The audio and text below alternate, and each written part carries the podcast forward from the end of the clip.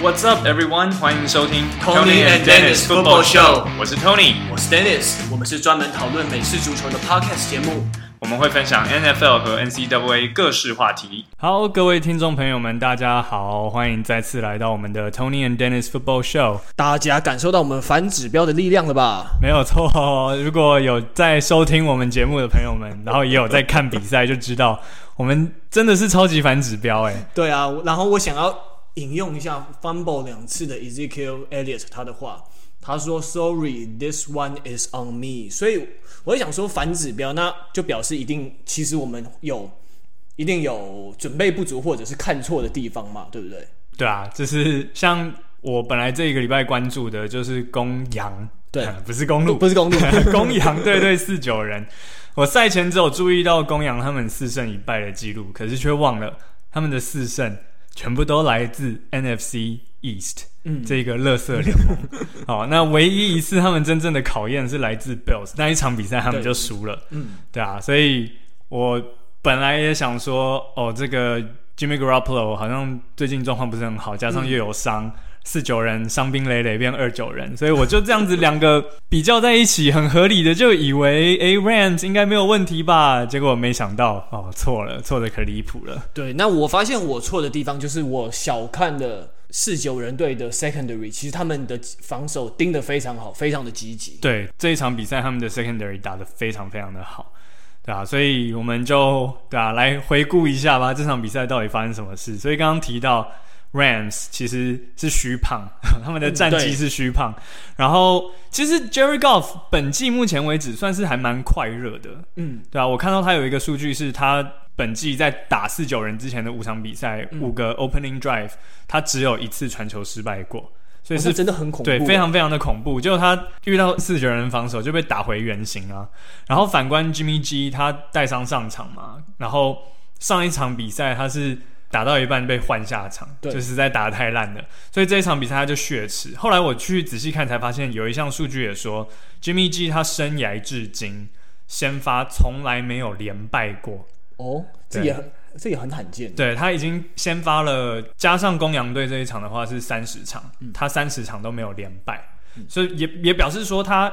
我知道之前他超级杯被大家酸嘛，说他好像心理素质很差，遇到大场面就就不行了。对，而且我那时候很印象深刻，说他有在最后第四节的时候，其实有一个有一个大空档，有个长传机会，但没有传好，没有把握好。对对啊，可是从数据上来看的话，还是不得不说他能够每一次输球之后都可以调整，然后 rebound 反弹回来，然后再加上我又看到另外一个数据是说他在 prime time。就是那种 Sunday Night Football 这种比较全国转播的重要黄金时段的转播比赛，他是在对上公羊队之前是六胜一败，那加上这一场的话就是七胜一败，所以也就是说他其实还是有一定的心理素质啊，没有大家原本开玩笑说的那么差。对，那我觉得这场比赛其实说。我觉得其实四九人他战术设计的非常漂亮，你看他们 run game 都刻意跑两边，他们但你公羊明明看得出说他们一定要故意跑两边，他们要避开 Aaron Donald，但他们还是守不住，他们的执、他们的挡人的执行力还有那个速度真的非常快，默契非常好。对，我觉得 Kyle Shanahan 这一场战术设计真的是蛮厉害的，因为当然你战术设计上你要考量你的球员的。特性对它的特性，然后他的伤势你也要纳入考量。所以像 Garoppolo 他脚伤嘛，所以他其实不太能跑动。对，他就尽量用跑，用让用 run game 方式去。对，他就是尽量给 Mostert 搭配短传。基本上 Garoppolo 这场比赛他平均 snap to pass 的秒数大概都是在两秒以内，所以都非常的快哦。所以因为他。跑不太动嘛，然后也不太适合待在口袋里，所以就是有很多的短传。然后刚刚提到搭配 Moster，那虽然后来 Moster 也受伤了，可是后来替补上场的 Jerry McKinnon，还有他们本来第四顺位轮值表上第四的这个 JaMycal Hasty，他也是一上场就表现得还不错。所以我觉得整体的战术设计上，Kyle Shanahan 真的是蛮厉害的。对，那我可是我觉得公羊这边好像有点防守问题，因为你你可以绕过 Aaron Donald 之后，可是但我觉得两个 Safety Taylor Rapp 还有 John Johnson 他们两个一开始的布阵，他们都站得远远的。你可以看到 Taylor Rapp 他 Run Game 的时候，他就很努力的向前跑，可是有时候都还是姗姗来迟，就觉得一开始公羊他们一开始的防守的变化没有那么大。那到了之后，你看到。George Kittle 他那个 touchdown，他们又反而变太多了，他们反而全部都 man to man，然后他上，他你可以从他转播的时候，他不是从后面的角度拍吗？啊、中间是空的。对，中间完全是空的。然后他们这一次又变太大，然后就赌输了，然后就因为刚好那时候好像是 fourth and two 嘛，嗯，对，然后就被他们直接他们就是一波带走了，直接打一样，又是假设对方应该是短传或者是跑。对，所以他们全部都往上压，对啊。那他们一下子好像又战术设计上好像有点矫枉过正。过正，对。对，那反观四九人的防守上，就是刚刚提到的，他们的二线球员，尤其是两位角位，我觉得打得非常非常的好。嗯、Emmanuel Moseley 跟 Jason Verrett，尤其是 Verrett，他还有一球是在打阵区里面的关键超截。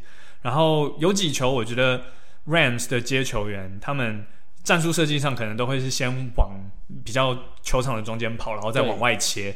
然后 Verrett 感觉都好像是可以预测对手的路径，嗯，他都没有被往里面吸。那当然，我们有讲到，这不一定是球员预测或本能多厉害，而是说防守战术上的设计。可能他们一开始他们的 defensive coordinator 就跟他们讲说这一球要怎么样。然后还有呃，我相信他们的二线球员彼此的沟通应该是都做得很好，所以他们像。他应该就是知道中间我就是交给我的队友，我不需要太过度的去往里面吸，我就是负责好我外面就好。所以有好几球他都没有被吸走，然后也可以及时的折回去把球拍掉。嗯，对，这也是公羊进攻真的全场其实没有办法连贯的一个蛮关键的一点。对啊，对啊。然后 Rams 的当家接球员 Cooper Kupp 这一场比赛就也是打的很不怎么样。然后有一球他是在打阵区里面，其实都接到球了，就又。从手中划过，对，那当然那是一个边线球啦。你在接球的同时，你还要注意是不是两只脚都有在界内，确实是很容易分心。可是以以他这种当家的接球员来说，这个对他来说应该是很简单的，结果他却没有没有把握好。然后还有另外一球是 deep pass，他也是都跑出空档了，结果第一时间转头转错边，后来就修正不回来，就就没有接到。所以我觉得这也是都蛮可惜。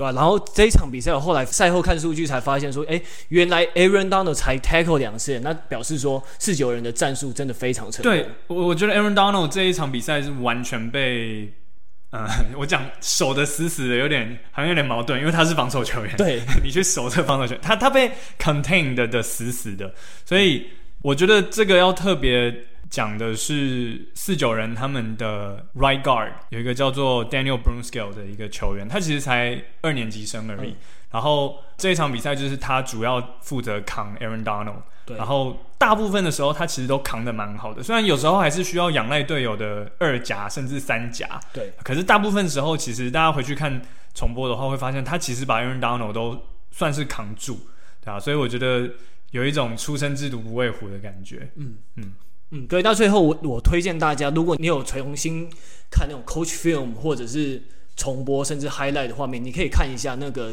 George Kittle 那个第一个达阵，他真的设计的非常棒。那波进攻 linebacker 不是被 play a action 晃开制造出空档，不然就是刚好完全被开路的 O line 挡住。我觉得那个战术设计也真的非常漂亮，真的 Kevin Shanahan 那设计，那个他的头脑真的太厉害了。嗯，但当然公羊队的。教练 McVay 也是很厉害啦。对，当然我，我觉得这场比赛就是两个很像的教头之间的对决。他们都算是年轻得志嘛，很年轻就曾经带领球队打进超级杯，可是都在超级杯断羽而归。对，哎，对，刚好有这个这个共同点。他们也都是在西岸，都是在加州。嗯。对啊，然后就觉得，哎，这很像是好莱坞写的剧本一样。对，两两个年轻的，就你知道电影不是都会有分结构吗？第一就是 Act One，就是两个主角被介绍，然后很厉害，很厉害。然后 Act Two 他们会遇到挫折。对，然后要再要再重新崛起，要再重新崛起。所以现在就是看，哎，到时候崛起的会是谁？那也有可能两个都不会啊。毕竟 人生就不是好莱坞，不是像剧本一样写的好。还对你，你当其他三十支球队在哪里？对，当他们是塑塑胶做的嘛。对。好，那我们再来看一下酋长对比尔这一场比赛。我靠，这个这个开局我真的有点看不下去，因为我傻眼哎。但还好啦，至少最后我们没有到反反指标，对，还好这一场。差一点点，差一点点。对对对。可是这个开局，你看那是。你看，就是在下大雨，这个是台北猎人队我们以前那个时候真的我们非常熟悉的情景，对不对？那时候我们常在泥巴里面打滚的时候，对。对其实，那你觉得下雨的时候，你会用 run game 还是 pass？你会怎么去抉择这些战术？其实，当然，对于我们这种业余球员来说，下雨基本上就是只剩下 run game 了。你你不下雨都不一定有 pass game，你下雨还要传，好像也是。对，可是对于 NFL 来说，我觉得能够达到他们那个层级，而且他们的手套都非常的好，他们基本上打完一场还不要贵装，不要贵装备吗？对，对，就是像我们这种业余球员，手套。一双可能是穿个一两年这样子，对，两三年之类的，所以到后面其实它上面的胶都被磨掉了，对，然后你就会只要稍微有一点点的雨水，对，就会很滑，它就会变得超级滑，你不如不要戴。可是我相信 NFL 球员他们的手套应该是每一场都在换的啦，对，所以在胶还很足够的情况下，稍微有一点点水，其实不太会影响到那么多，甚至可是那场雨很雨，那场雨还蛮大的，不不是一点点水而已。对，然后我还记得说，那时候我在看比赛，我好像有听到主播在讲说，那个 Josh Allen 是来是 Wyoming 大学的，遇到这种天气状况不是这种问题，而且我就又喷了几个长传就没了这样子。就那个主播看来也是反指标，对对啊，但我是觉得确实啦，在下雨天的时候球容易滑，所以。你在战术上会稍微有一些调整，可是有时候你调整太多，反而又会被人家看破手脚，所以也不能说就是从头到尾的都只跑球，你还是必须要搭配一些传球，但可能就是比较有把握的短码数传球之类。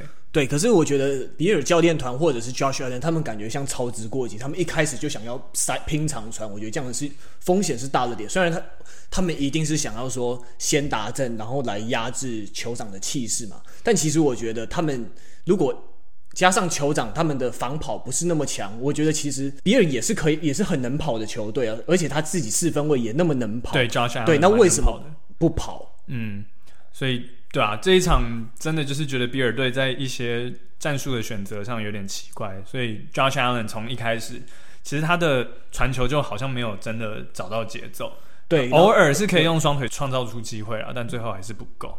对啊，这场比赛真的有点浪费掉他们的二号接球员 John Brown，还有他们的 Running Back Devin Singletary 这两个点，我觉得是蛮浪费掉的。嗯，那我这场比赛还有注意到另一个点，就是 Edwards-Helaire 嗯，他这一场可能是因为球队签了 Le'Veon Bell，他就有点危机意识起来了，所以这场比赛就有点大爆发，推进了一百六十一码。但是重点是他还是没有在红区里面拿下打阵。那当然也有很大一部分原因是因为 Chiefs 一靠近红区之后，他们基本上就是用 Patrick Mahomes 加上 Travis Kelsey 的组合，所以他们这个组合就拿了两次打阵，所以其实 Edwards-Helaire 没有太多的机会。但不管怎么说啦，我觉得至少他跑出一百六十一码，已经也算是某种程度上证明自己，说，哎，你不要太早觉得我就是个新人，然后我。遇到压力就不行。对啊，Living on Bell 来了之后，大家有在讨论说什么？他是不是红是 Red Zone 专用啊？哦，有有人在这样讲。对对对，可是我觉得说他毛那么多，他来不是就是要求来争球权的吗？会不会是这样？你觉得？但任何竞争其实对于球队来说都会是好事啊。而且现在其实大家看很多的 NFL 球队，他们都不是只有单一仰赖一个跑位，现在有越来越多的 One Two Punch 对的组合，对啊，所以其实有 Le'Veon Bell 加上 Edwards-Helaire 他们其实。可以一起分担球权啦，也没有一定要说从头到尾都是同一个人持球。而且我觉得站在跑位的健康的角度来说，这样其实也是好的，对啊，这样也是比较好。不然的话，很多很厉害的跑位在联盟里面都像免洗块一样，用个两三年、三五年就就就废了。对，你就会突然消失一个，哎，好像哪个球员好像突然不见，又突然叫不出他名字，就忘 就被忘记了。对啊，所以我觉得呃，这个细水长流啦，就可以可以分分享球权，其实也不一定是坏事。嗯，对，然后所以在这场比赛，我们在 rushing attempt 上面看到酋长是四十六次，那比尔才二十三次而已。我们之前不是还有讨论过说，打球长的时候是不是可以尽量用 run game 去压低？Patrick Mahomes 的上场时间，结果反反而酋长用这一招把别人压过了，而且感觉 Patrick Mahomes 好像听到你上礼拜的呼喊一样，你上礼拜不，不要太仰赖他，对，不要太仰赖他。你看这一场 Tyreek Hill 也没有接到几次球，反而是有其他球员跳出来。那我觉得既然你的球队里有这么多武器，就是要好好运用嘛，不应该把宝全部压在同一个人身上。对啊，这次跳出来的居然是之前表现比较。没有那么多机会，之先前也比较少讲到的 Demarcus Robinson，反倒说 Tyreek Hill 他才接到二十码，但酋长赢了就是赢了这场比赛，赢球比较重要。对，而且这场比赛你可以看到说，好像团队的气势是会传染的一样。你可以从 O-line 看到 O-line 他们党人非常确实，为 Edwards Hilaire 开出了一条道路。然后他的 Run Game 稳了之后，Patrick Mahomes 一直传球，反而也非常的稳定。二十六传二十一次成功，这其实在这种对在这种雨天真的很，平常就看就已经够夸张，在雨天看更是真的很 ridiculous。对啊，所以我觉得 Chiefs 真的就像我们一开始开季之前讲的啦，如果他们能够大家都保持健康，不要有什么意外，嗯、真的应该还是超级杯冠军大最大的大热门。嗯，好，那我们比赛回顾的部分就先看到这边，接下来我们再进入到下一个主题喽。好。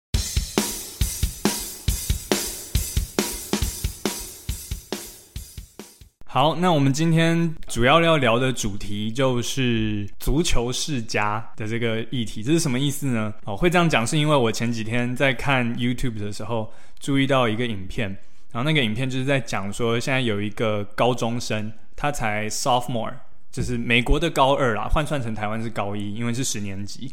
然后这个 Sophomore 球员呢，他才高二就当球队校队的先发，而且打得非常非常的厉害。然后那个人的名字。叫做 Arch Manning，这太熟悉了。对，这个名字，大家应该一听就会想说，哎，好像很熟悉。好，那确实没有错，他就是 NFL 之前圣徒队的四分卫 Archie Manning 的孙子，也是 Payton 跟 Eli 的侄子。对，然后他爸爸其实就是 Cooper Manning，然后是 Archie 跟 Eli 的哥哥。大家可能比较少听到他，但其实他算是蛮可惜的啦。他本来之前大家都说他是三个 Manning 兄弟里面运动细胞最好的，这 tells you something，就觉得哇哇他最厉害。好，那但后来他是因为脊椎有一些问题，没有办法继续打球。但他自己没有办法打球，他就把他的梦想是让他的儿子延续下去，所以他儿子叫做 Arch Manning。对，可是这样听起来压力感觉好大。对，所以这就是我们今天要讨论的话题，说你出自一个运动世家。然后你的爸爸、你的叔叔、你的爷爷，全部都是你全家都打球的。对，你打球，你全家都打球。对对对，不是在骂人，是真正的叙述。那这种情况下，到底是一件好事还是一件坏事呢？是一个 blessing 还是一个 curse？这就是我们今天想要讨论一下的话题。所以，Dennis，你觉得，呃，我们先不要从 blessing 或 curse 讲好了，就是先。纯粹从我们自己这种凡夫俗子，我们这种一般人，如果今天你的美式足球爱好者，对你的小孩跟你说他有兴趣要打美式足球，你会让他打吗？还是说你甚至是会从小就逼着他打？你你会是哪一种？我觉得我会是那种，其实我没有特别赞成的，因为除非说他有特别的决心或者是兴趣，不然我不会特别支持他打 football。因为我们自己才光打业余就知道。说是运动伤害一大堆，一下断这边，一下断那边，一下扭又扭到哪边之类的。我觉得运动伤害真的非常大。你一踏上球场，就是要么被解决，要么就是你去解决别人。我觉得这个运动真的非常需要很清楚的头脑、心态，还有心理素质。嗯，那如果是我的话，其实也是啦。如果小孩子真的有兴趣，我可能会让他先从腰旗美式足球哦，对，这也不错，就是非碰撞式的嘛，然后比较安全，然后可是还是让他可以有。打球的这些概念，让他有一些基础功。那如果他打的还不错，有天分的话，那可能就在谈。那如果他没有天分的话，对，对，可能就如果没有天分，但还是非常的有热情，那你可以继续 flag football 也可以啊。我会跟他说：“那等你成年，对，如果你成年了满十八岁，你要自己再像我们这样台北猎人队另外打业余的，我就不会反对他。所以你就让你会让他成年自己承担自己做的决定就对了。对，当然我会跟他讲我自己过来人的经验，对吧？刚跟他说会有什么风险，可能会受伤怎么样的。但如果他觉得没问题，我觉得不应该阻挠小孩子的梦想或热情啦。嗯，对。那可是你哦，对你也有看过震荡效应，对不对？你觉得会不会觉得说 football 其实就是一个？像带有比较严格规范的罗马竞技场，但所以你要带着非常一定程度的执着，还有健康的心态上场，你才可以去克服这一切。确实是因为真的啦，很常听到打美式足球就有脑震荡或什么的。虽然说现在 NFL 有一直在改规定，就不不可以任何针对头部的攻击或什么，就是要保护球员，但有时候还是难免。所以确实美式足球有相当的风险，可是也不是只有美式足球啦，任何的运动其实都有。风险，甚至对，但美式足球就稍又稍微大一点点。但其实一般的足球啊，就是英国人口中真正的足球，对，他们脑震荡的风险其实完全不比美式足球低，因为他们需要顶球，用头去撞，所以其实那样也是会有脑震荡，也会有 CTE 的风险。对，对啊，所以我觉得，嗯，当然就是心理建设要跟小孩子讲清楚，然后你可能会遇到什么样的情况，然后。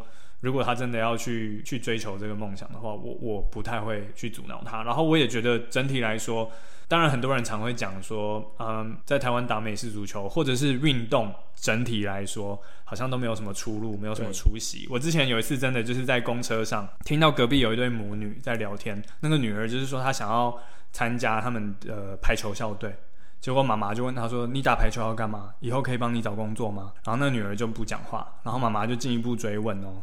他说：“你长大想要变得跟你教练一样没出息吗？”啊，好，对，那个妈妈讲这种话，然后我就觉得，哎，安内真的是不太。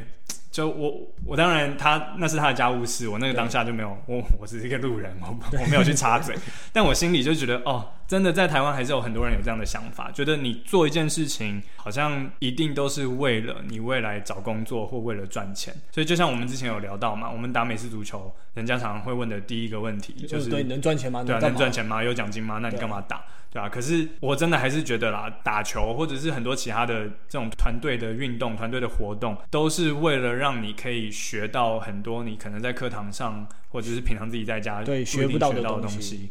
对啊，所以不一定是为了职涯发展。其实我们以一个个人的人格发展来说，我觉得都都是很重要的一环。对，它会让你变成一个怎么讲？会变成更健全的人。对啊，你有打过消的，我觉得跟完全没有没有碰过运动，他人会，我觉得他的逻辑或者是有些思维会不太一样。那当然，我们的意思也不是说不碰运动的人就怎么样，我们也没有那样批判的意思。只是如果可以选的话，因为我们自己都是玩运动的，我们就觉得运动真的是 underappreciated，大家都没有真的去好好的了。解到他能够为一个人做的，绝对不是只有什么身体强壮或者是赚钱而已，可以可以做的真的多很多。嗯，对，像之前老鹰队拿下超级杯冠军的时候，那时候其实我有去买 Nick Foles 的自传。嗯，对，那时候我就看他，因为他也是虔诚的基督教徒嘛，那时候我就看他写的非常多心里话。那时候这本书真的非常推荐大家去看。然后其实之前因为美式足球它的运动伤害，虽然我们常常在。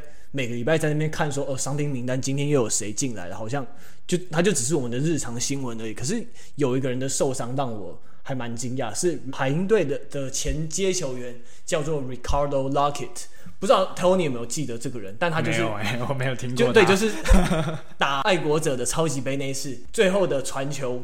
在 end zone 的传球不是被超截吗？嗯，对，那时候的传球 target 就是他。哦，对，然后有一次，可是他后来他就快速的退休了，因为是之后在有一次比赛，我记得是在 special team 被撞了一下，但那是在合法冲撞范围就撞了一下，可是他的他就 concussion，然后、嗯、而且连带他的颈部也有受伤，然后去开刀之后马上就宣布退休。嗯、就是每次有他可以受到的伤害，有可能是一次，但就非常严重的，就是一个 free accident 就可以让。让你的整个生涯毁掉，对，直接报销的那种，嗯、不是你 ACL 或者是什么手肘，你开个 Tommy John，就算再严重，你还是有机会去修的。他有可能一次就让你退休这样子，人人生也退休，对，可能人生人生差一点要退休的这样子，嗯。对，可是回到现实面啊，如果你要在运动场上学习东西，当然每个运动都有它的特点跟值得学一些地方。可是我会觉得说，哎，打篮球跟足球会不会比较好找工作？因为毕竟在全世界这两种运动，不管在各国，几乎都有不同规模、水准、薪资条件不等的职业联赛。你好像各个 level 都可以到那边讨生活试试看。对啊。但美式足球你就比较受限，真的是比较冷门。对啊，嗯。那接下来我们再讲到底是 blessing 还是 curse 好了，这种出身。美足世家，其实 Manning 一家现在可以说是美式足球界的甘乃迪家族一样，就是专门产出一些非常优秀的人才，嗯、对啊？所以 Dennis，你觉得呢？如果今天你是 Manning 一家的小孩，或者是你是 Manning 家的爸爸，你你会有什么想法？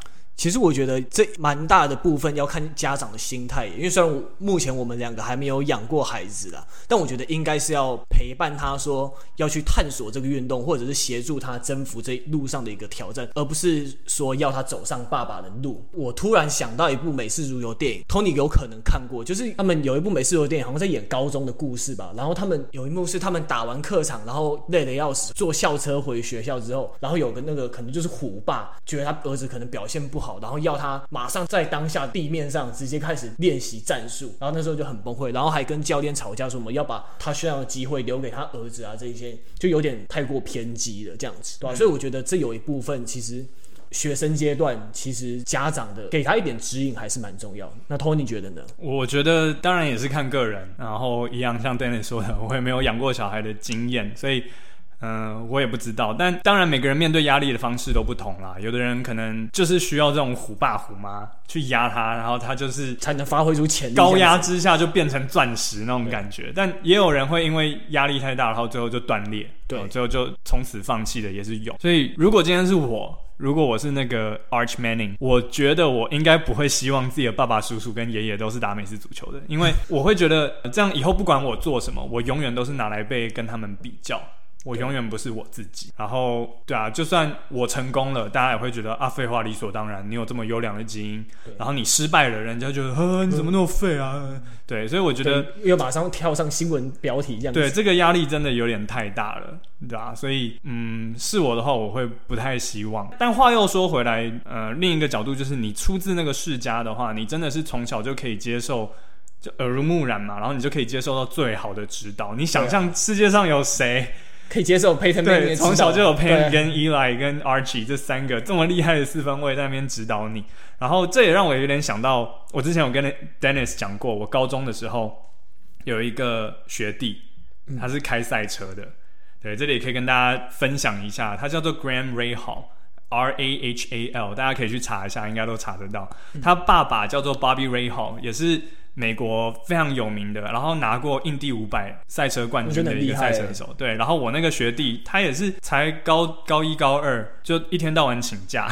然后我们就问他说：“哎，你去哪？”他就是说：“哦，我上个礼拜去墨西哥比赛，然后我上个礼拜去上海比赛。”他真的就是飞全世界去开赛车那种。然后感觉也是混的还蛮不错的，因为对啊，他他爸就是是冠军选手嘛，然后他们家境也很好，然后就有那个资源去培训他，让他也变成是一个很出色的赛车手。对，嗯，所以这个也是就一样，就是有好有坏，所以我们就只能用想象的，因为我们真的不是出自那些家庭。对，然后我还想到一个点，就是钱，你不要以赚钱为首要目标，而是应该，我觉得在运动场上，我觉得应该是追求卓越比较好。我说的卓越，不只是球技的卓越，还有人格上的卓越。因为如果你的目标就是赚钱的话，你很容易像台湾某些运动的某些运动员一样，就是可能。被带去饭局啊，什么认识一些无微博的朋友，然后很容易就走偏，甚至可能踏上赌博啊，或者是有人拿钱给你，你什么事情都干得出来，那真的蛮非常不好。因为像我之前看过一本书，然后他有写到说，大谷祥平大家都认识嘛，那他为什么可以这么成功？就是因为他，你可以查一个东西叫做九宫格目标达成法，然后它上面就是把你的你要达成的目标分为九宫格，然后它最后会延伸出一个超级大的表格。那大谷祥平他除了一些技术面的部分啊。他其实他在心理层面跟人品，他都有特地去设定好几个目标，这让我觉得还诶还蛮钦佩，还蛮耳目一新的。像是在人品的方面，他会要求说自己要感谢，要为人着想，要为人所爱，做事要有计划性，平常要有点礼貌。最重要的还是说要成为别人能够信任的人。那在像在心理层面上，他希望说自己有冷静的头脑，然后炙热的心，不受时事影响，体谅伙伴。还有对胜利的执着，不掀起纠纷，危机应变能力这些，我觉得这非常的关键。我觉得甚至这一些心理层面，甚至比可能球技还重要。因为你看我们在运动场上，我们所强调就是体能、心理还有技术嘛。但我觉得你没有了心理，你其他两个都发挥不出来。嗯。所以我觉得在整体来讲上，人格养成是我觉得是更为重要的事情。嗯，没错。好，那接下来我们就要进入下一个最后 preview 的部分喽。希望这次我们不要成为反指标。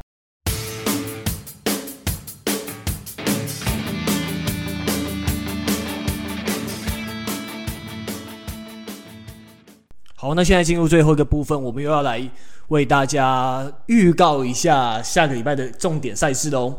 好，那下个礼拜因为我在某某综合台那边没有转播，嗯，因为我的口译工作的关系，本来想说没有特别关注哪一场，可是后来我注意到你的 Ohio，对，Ohio 内战 Part Two 又来了，哦，这一次博朗队跟孟加拉虎再一次狭路相逢，那这次的结果会跟上次有任何的不同吗？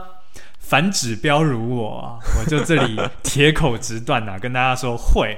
会不一样，这一次孟加拉虎会赢，为什么呢？哦，我要听我的分析哦，我真的不是乱讲而已。因为虽然孟加拉虎现在只有一胜，账面上看起来好像很差，对，可是我还是相信 My boy Joe Burrow，我相信他会打得很好。嗯、上个礼拜他们对上的是蛮强劲的 Colts，对，打得还不错，上半场真甚至一度还二十一比零领先，好是后来。下半场不知道怎样就猎鹰队上升，然后就崩坏。好，最后小输四分，我觉得算是打的还不错，是你可以接受的，就对了。对，可接受，可接受。那反观 Browns 上个礼拜被 Steelers 虐爆，就觉得这个礼拜应该会来个黄金交叉。嗯，对，所以我这里就、哦、这样说好像有一点大，这样好像说有点道理了。对啊，所以是不是？对，大家要签赌的就听我的就对了。怎么样？你们知道该赌哪一边哈？所以我这边大胆预测孟加拉虎会扳回一城。那 Dennis 呢？你你有关注哪一场比赛？嗯，我想要看泰坦对钢人这一场这一场比赛，因为毕竟两支球队都是五比零嘛，总有一队要输。对，总有一队要输。可两队都有不错的 run game，然后钢人的 wide receiver Chase Claypool。他异军突起，大班的武器非常多，感觉会是很接近的比赛。但其实艾塔也不错啊，他们的武器也不少，尤其 Derrick Henry，Derrick Henry 那么恐怖，对啊，那个速那个速度配上那个身材，他真的是人类吗？真的。嗯，他该不会是归什么 main 对海关虾的吧？那个太恐怖了吧？他可能真的就是一个泰坦巨魔。对对对，真的超恐怖的。对啊，可是其实这两队他其实赛他们前面五场的赛程其实都偏软。你看钢人前面五场都是好好过，那泰坦有赢过比尔这个比较难缠的对手，所以我觉得，如果你要你猜，你会选？我觉得我会选 Titans。虽然 James Conner 抗癌斗士，Derrick Henry 我两个 running back。能左右战局的 running back 都是我非常欣赏的球员，但我就是直觉 Titans，就是我就是直觉。好，那我就选 Steelers。OK，我们两个人至少有一个人会猜对。对，结果这一场比赛就打平，继续翻指标。呃，对了，而且这场比赛真，我发现受到大家关注度很高。哎，我今天看 ESPN，他们最便宜的票价两百四十七美金，哎，超夸张的，贵哦。对啊，嗯，这可能以前是什么？Tom Brady 爱国者主场等级的之类的的票价，哎，对，真的是，对啊，好夸张哦。便宜一点的大概是什么二三十块美金就有嘛？对，那个应该是一般实力的球队，就中，而且又是坐在最最最最最后面看大荧幕才看得到发生什么事的那种。对啊，这个很夸张哎，因为我之前有在那个凤凰城看过 Monday Night Football，是 Cardinals 打 Cowboys，然后我也是坐到快最上面的，还要一百多，但这一场，哎，这样应该是因为。新冠肺炎的关系，对啦，他们也有限制那个票数。对对，可是还两百四十几还是很夸张哎。对啊，这场比赛这我觉得真的很真不不太好预测啦。对啊，可是其实我会比较偏向泰坦，还有另外一个点说，是他们的 inside linebacker Devin Bush，他就会他的 ACL 受伤了，所以要开刀治疗。所以我觉得你少你少的一个重要的 linebacker，虽然他的工作算是比较单纯，他的站位也比较单纯。但其实我觉得少了一个，其实还蛮多，就蛮其实当然还是差蛮多的。那就看你这个体系能不能再拉上个人，然后马上让他进入状况这样子。嗯，好，所以以上就是我们这周的预测。没错，下个礼拜就一起来验证一下，看看我们是不是继续反指标。好，那我们这个礼拜的节目就先到这边喽，拜拜。拜拜。